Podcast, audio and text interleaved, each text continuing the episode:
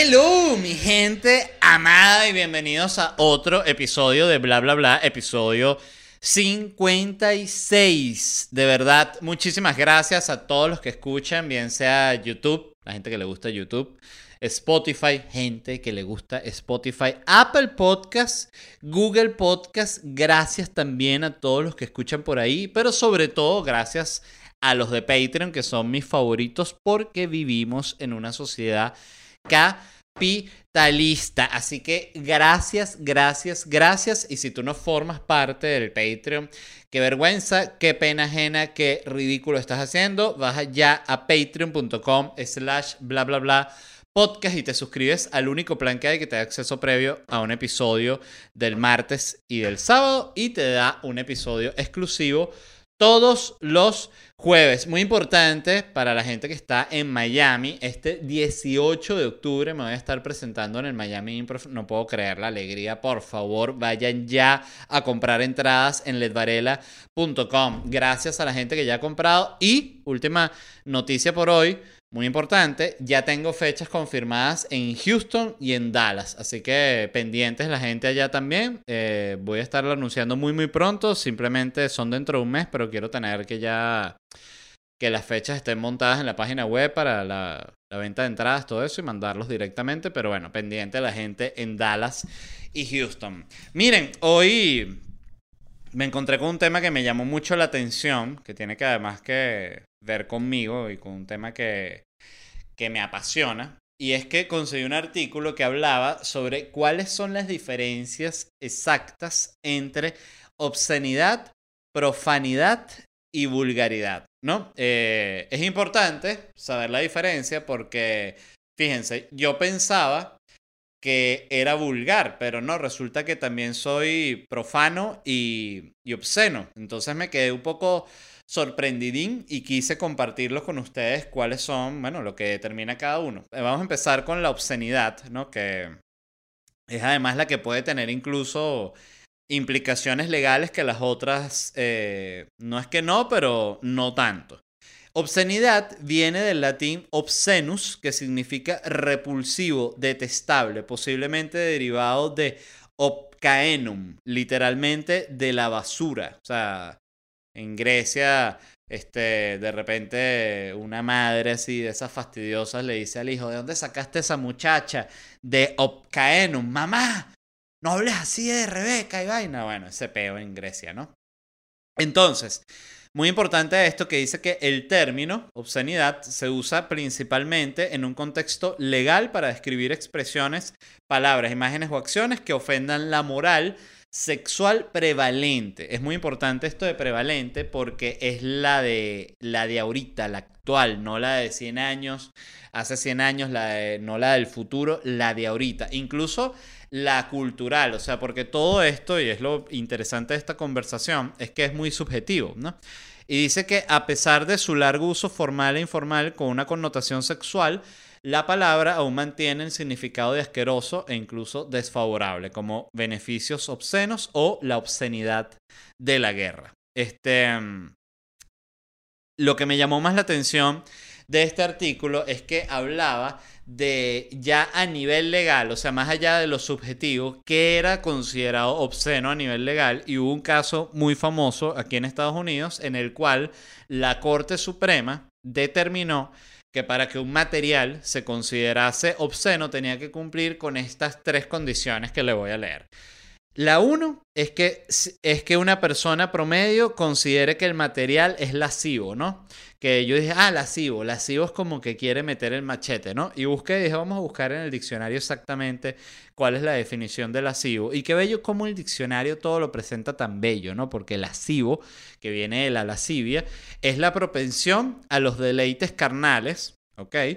Y o el apetito inmoderado de algo. Esto me me pareció muy curioso, ¿por qué? Porque dije, ok, fíjense como para que algo sea legalmente obsceno, tiene que cumplir uno de estos tres aspectos y uno es que sea lascivo, pero lo interesante es que cuando tú lees lo que es lascivo, realmente lascivo no es algo malo, de hecho es algo bastante humano, lo que pasa es que se podría decir que es tabú, pero propensión a los deleites carnales tiene, yo diría que prácticamente toda la humanidad. O sea, así hemos llegado hasta donde estamos, porque nos reproducimos, porque cogemos y todo eso es porque existe la propensión a los deleites carnales. O sea, ya que tanta propensión, poquita propensión, mucha propensión, es otra discusión, pero de que es propensión en general hay, hay propensión.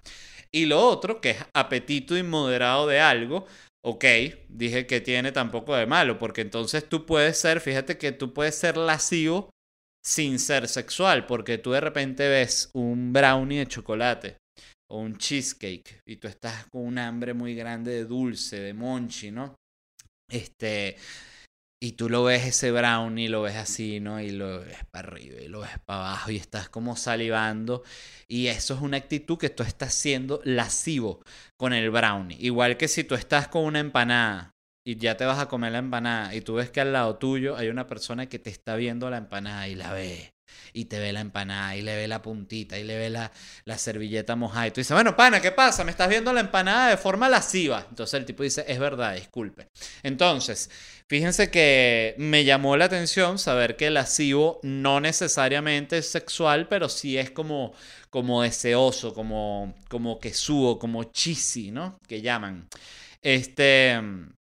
La segunda, el segundo parámetro que determinaba si un material es obsceno, es si el material representa de forma ofensiva una conducta sexual. Que esto sí me, me dejó un poco confundido porque dije, representa de forma ofensiva una conducta sexual. Entonces pudiese ser de repente, eh, no sé de verdad si, si esta es una, pudiese ser como una interpretación de la ley, pero se pudiese considerar que obsceno es de repente esa gente que imita a los gays así como, como super gay cliché, o sea, eso pudiese ser considerado entonces algo obsceno, ¿ves? Es, es que es extraño. Entonces, me pareció... Y la tercera, ajá, es que el material, eh, el conjunto, que el material en conjunto carezca de interés científico, artístico, literario o político. Esto sí me pareció particularmente curioso porque todo esto siento que fuera de lo científico se, se podría decir que determinar el, el, valor o el interés artístico, literario, político de algo es totalmente subjetivo, ¿no? Y de acuerdo a los valores de cada quien. Porque, por ejemplo, fíjate, eh, tomando de ejemplo lo del interés científico, tú podrías hacer una orgía, que es algo obsceno, pero durante la grabación de la orgía, tú tienes a dos eh, psicólogos que luego que están viendo la orgía y luego hacen como sesiones con toda la gente que estuvo en la orgía como parte de un estudio para determinar el efecto de la, orgía, en la psiquis. Entonces ahí tú dices, epa, tú estás grabando eh, pornografía grabando esa orgía. No, no, esto es una orgía que tiene interés científico. Y ahí es como que es un concepto tan extraño, la, la orgía con valor científico. Pero bueno, en fin, son términos que parecen contradictorios, eso es todo. Tú dices, no, pero ¿cómo hace una orgía con valor científico? Ah, pues, pero si te estoy diciendo que vamos a sacar un estudio aquí, lo está pagando Harvard, esta orgía, hermano.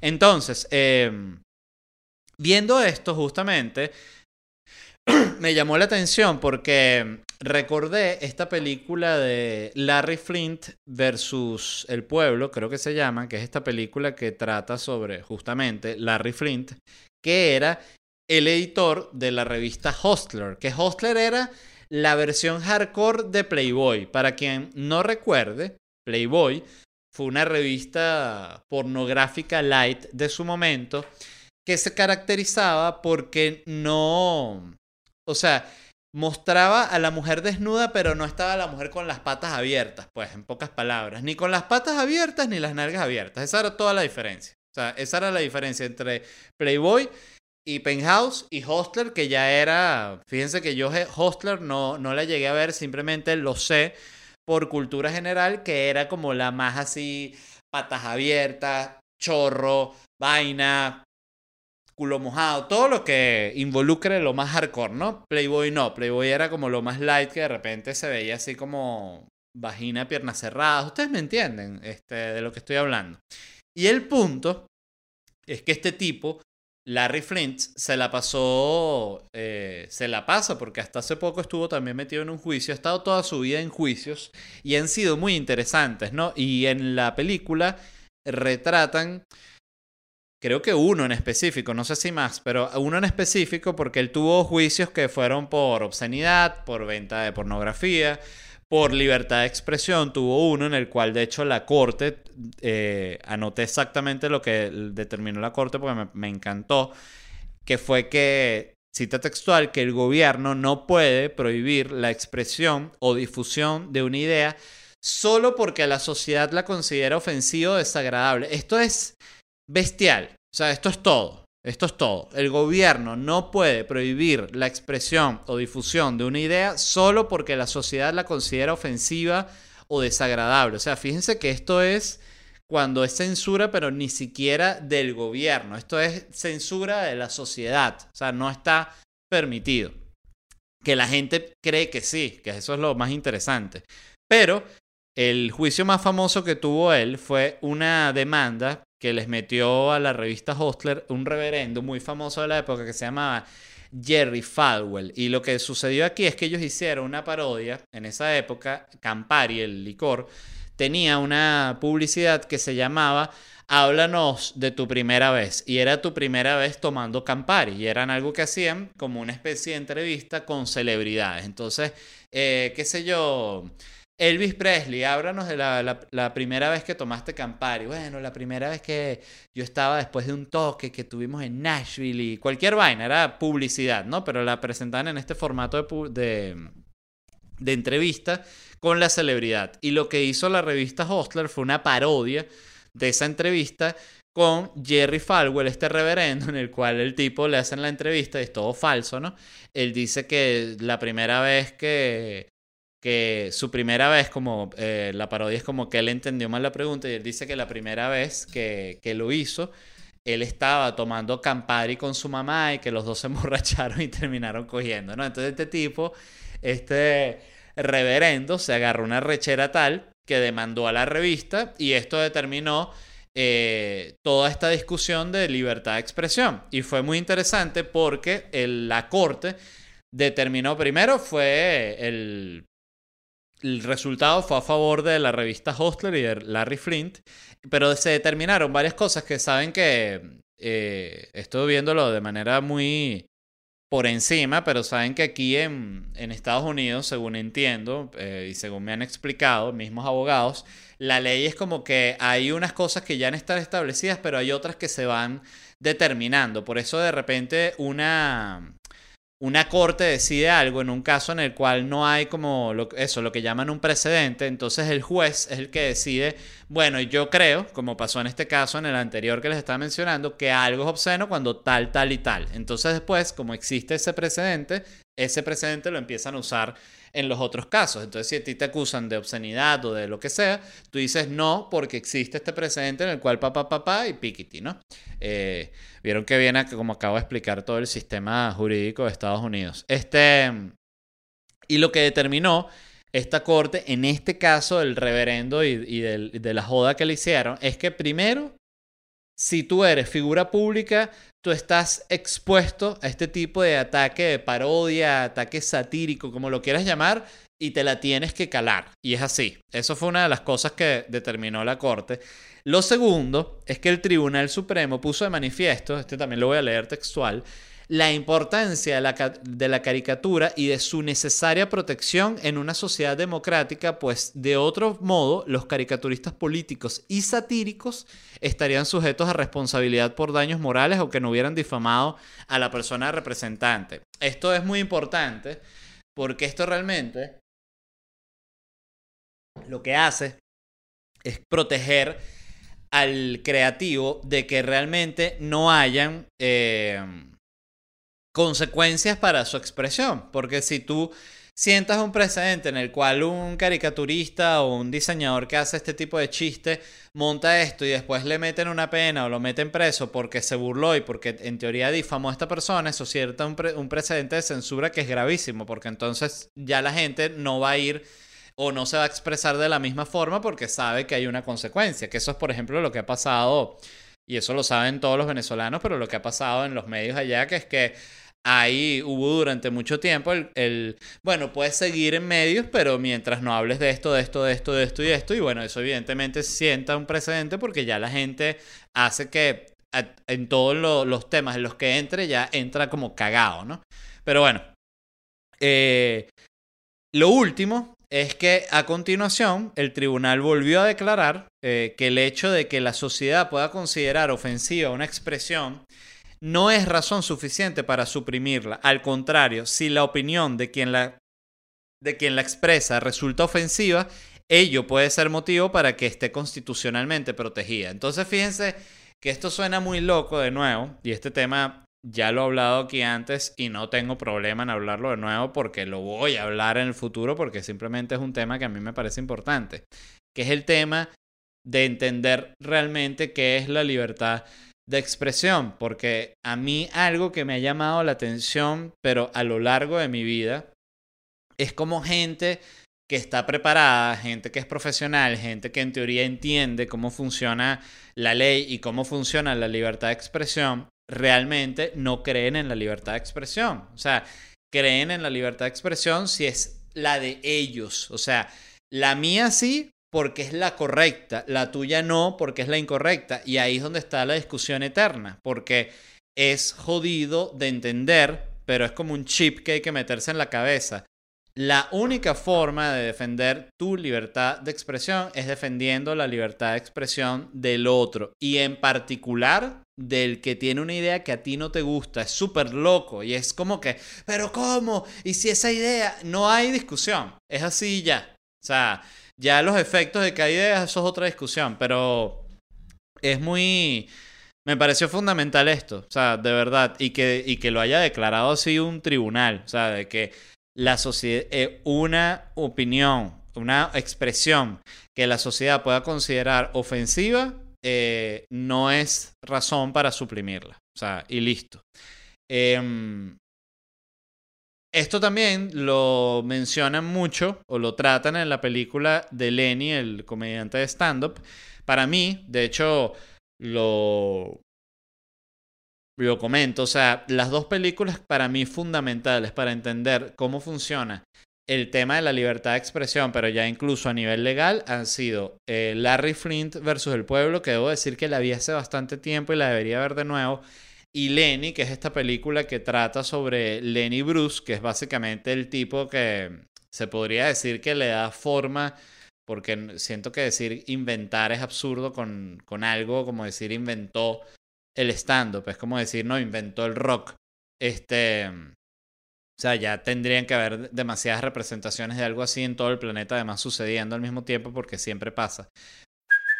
Hey, it's Kaylee Cuoco for Priceline. Ready to go to your happy place for a happy price? Well, why didn't you say so? Just download the Priceline app right now and save up to 60% on hotels. So, whether it's Cousin Kevin's Kazoo concert in Kansas City, go Kevin, or Becky's Bachelorette Bash in Bermuda, you never have to miss a trip ever again. So, download the Priceline app today. Your savings are waiting. Go to your happy place for a happy price. Go to your happy price, Priceline. Pero eh, Lenny Bruce fue un tipo que se metió en muchos problemas porque tenía un estilo de hacer comedia que era considerado obsceno, que era considerado vulgar, y en esa época todavía lo se, se, penaba eso, o sea, en Estados Unidos.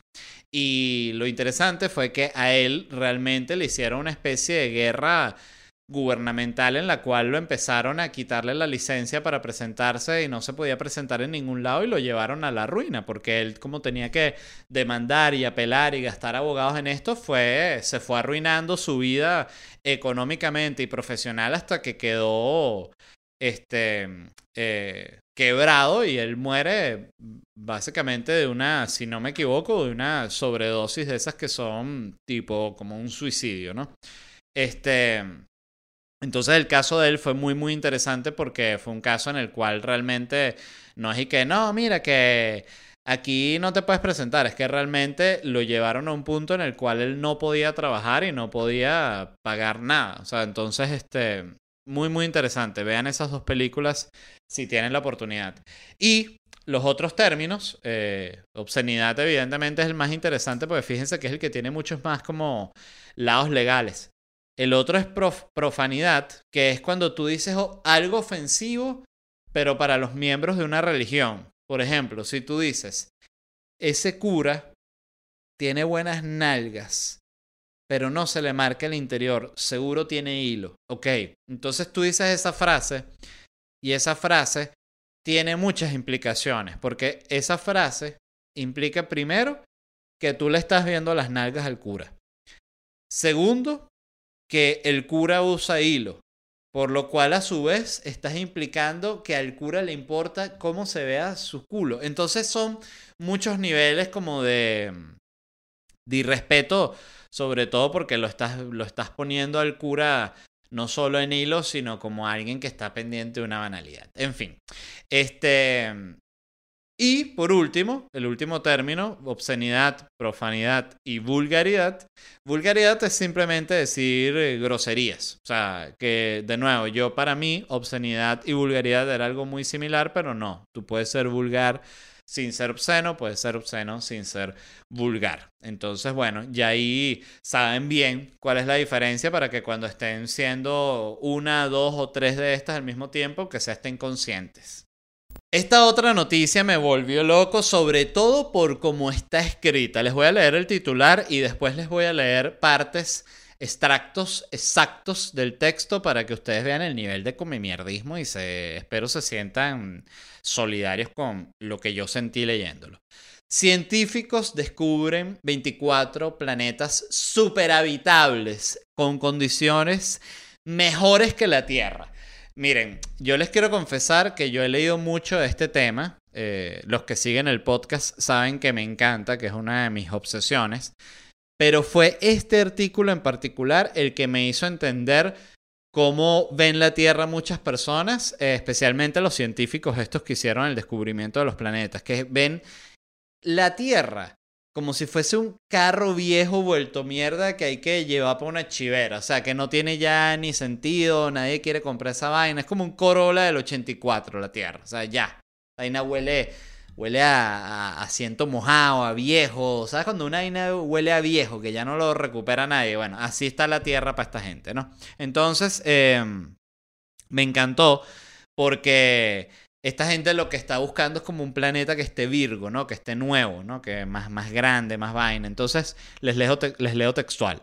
Un total de 24 planetas superhabitables podrían tener condiciones más apropiadas para la vida y mejores estrellas que el Sol. O sea, esta gente no solo critica la Tierra, sino también al Sol. Esto es como el científico hater. No, nada, weón. Ese Sol no quema, mira, no quema nada. Esa vaina esa, ese sol mediocre, se va a pagar en 4.500 años. No, bueno, para eso me compro una vela.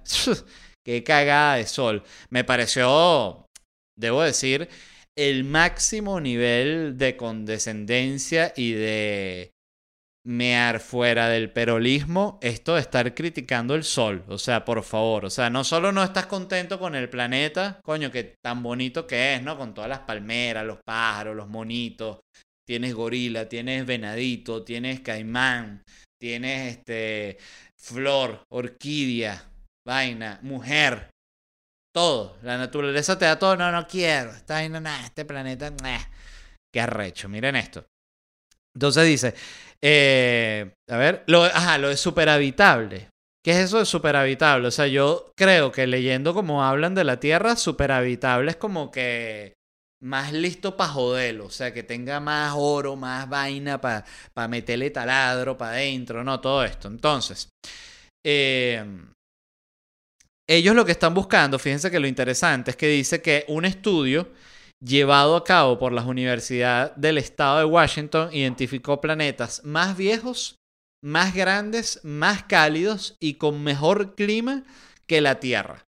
Estos 24 planetas identificados están a más de 100 años luz de distancia, por lo cual es difícil verlos de cerca. O sea, ni siquiera los han visto de cerca. O sea, esto de nuevo es el clásico, esto es el científico hater. O sea, porque esto es como el tipo que está mamando, no tiene ni para comprarse una barquilla de chocolate y está que si criticando un Ferrari, ah, ese Ferrari nuevo es feo. Ay, no seas huevón.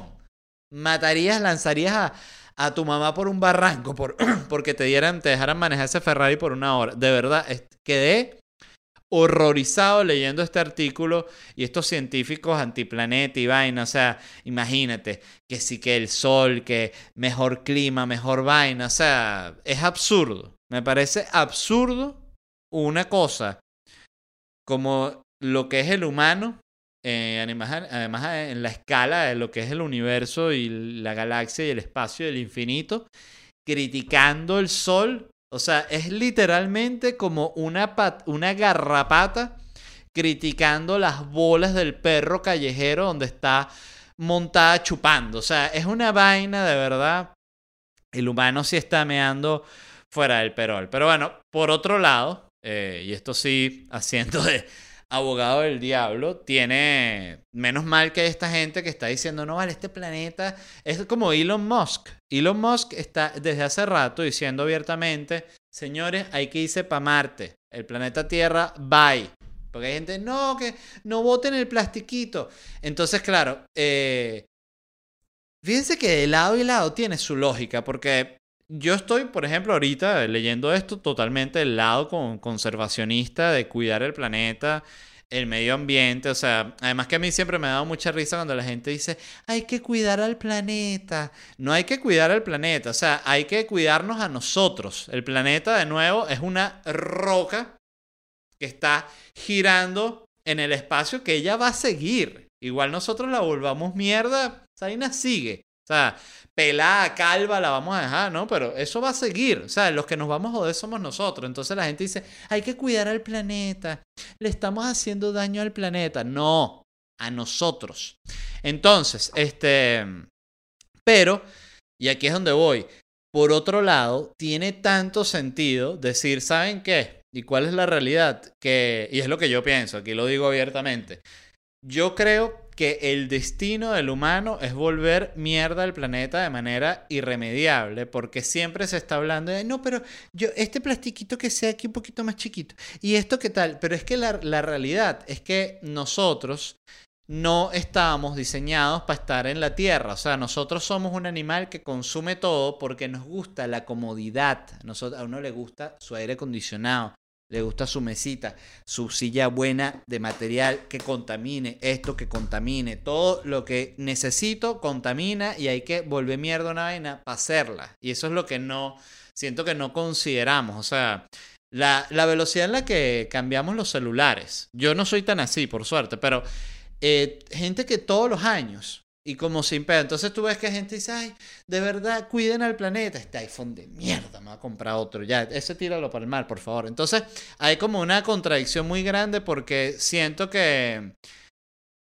no vamos a, a, superar esta necesidad de comodidad nunca. O sea, eso sí no lo vamos a superar. Queremos viajar más rápido, queremos mejor, más espacio, más controlar la temperatura, más que todo sea como nosotros queremos. Y para lograr eso, hay que volver mierda al planeta. Entonces, ahí es donde a nosotros como humanidad nos toca como poner en la balanza como que, ok, si queremos salvar la Tierra, marico, no te puedes comprar toda la ropa que quieras todos los años, no puedes estar cambiando la computadora cada vez, no puedes estar cambiando el carro solo porque no te gusta ese color. O sea, hay que hacer como algún tipo de, de concesión con la vaina porque de otra forma es imposible. Este, y sí me parece, de nuevo, repito, que tiene un gran valor para el futuro porque lo cierto, o sea, si, si fuese, y aquí es de nuevo, no es lo que está bien o lo que está mal, evidentemente está mal contaminar, pero también hay una realidad que es que el humano contamina. Y si fuese a apostar, yo apuesto a que el humano va a volver mierda a la Tierra. No apuesto a que el humano va a reflexionar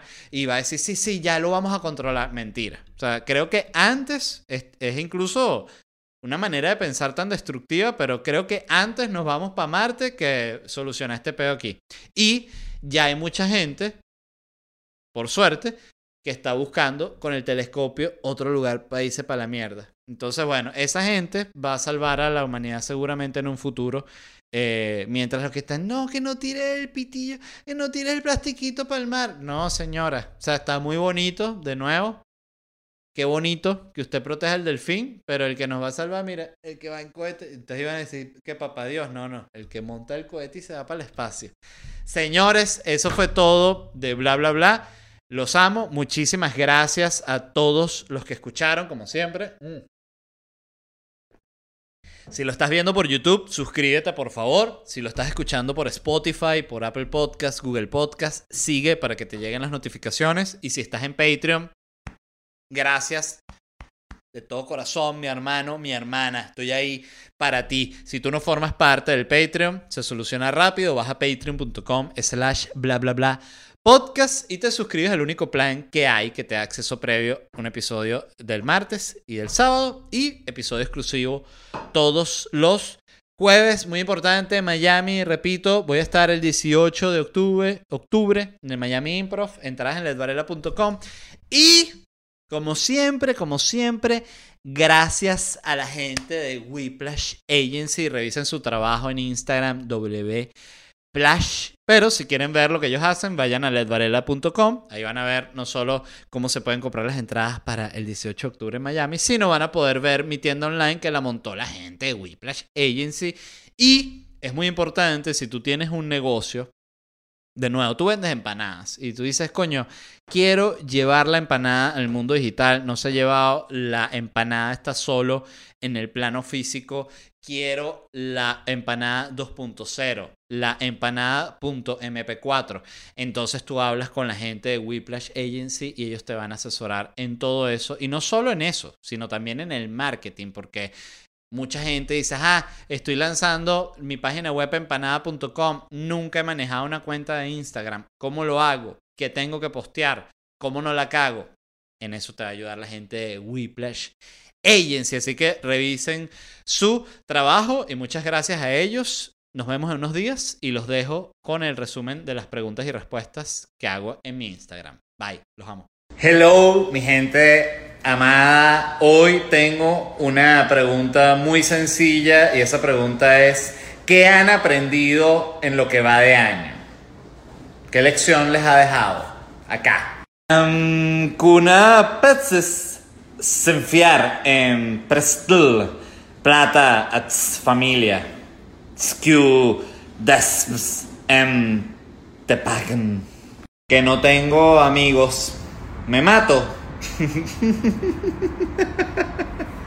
no te mates. Este, te diría para ser tu amigo, pero por algo no tienes.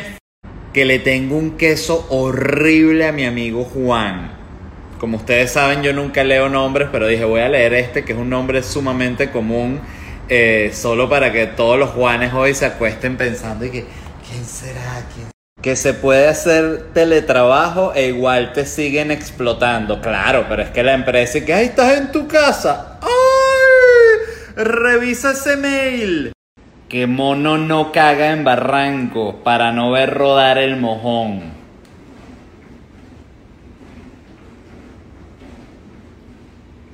No sé si entendí a tener varios ingresos de dinero. Te ayuda a fortalecer tu economía y no andar sin plata. Gran aprendizaje porque usted puede ser ingeniero y tener OnlyFans. Usted puede ser médico y tener OnlyFans. Usted puede ser atleta y tener OnlyFans. A mamar culo. Qué locas las cosas que está aprendiendo la gente en las clases online. Es difícil tener una relación con un comunista por más tolerancia que tengas. Oye, comunista, ya, vamos a hablar de otra cosa, vamos a calmarnos, a pasar la página. Pero ¿por qué no es todo gratis? Y en esta ciudad que ven de fondo, voy a estar haciendo stand-up el 18 de octubre en el Miami Improv. Los amo, gracias y acá les dejo el link para las entradas.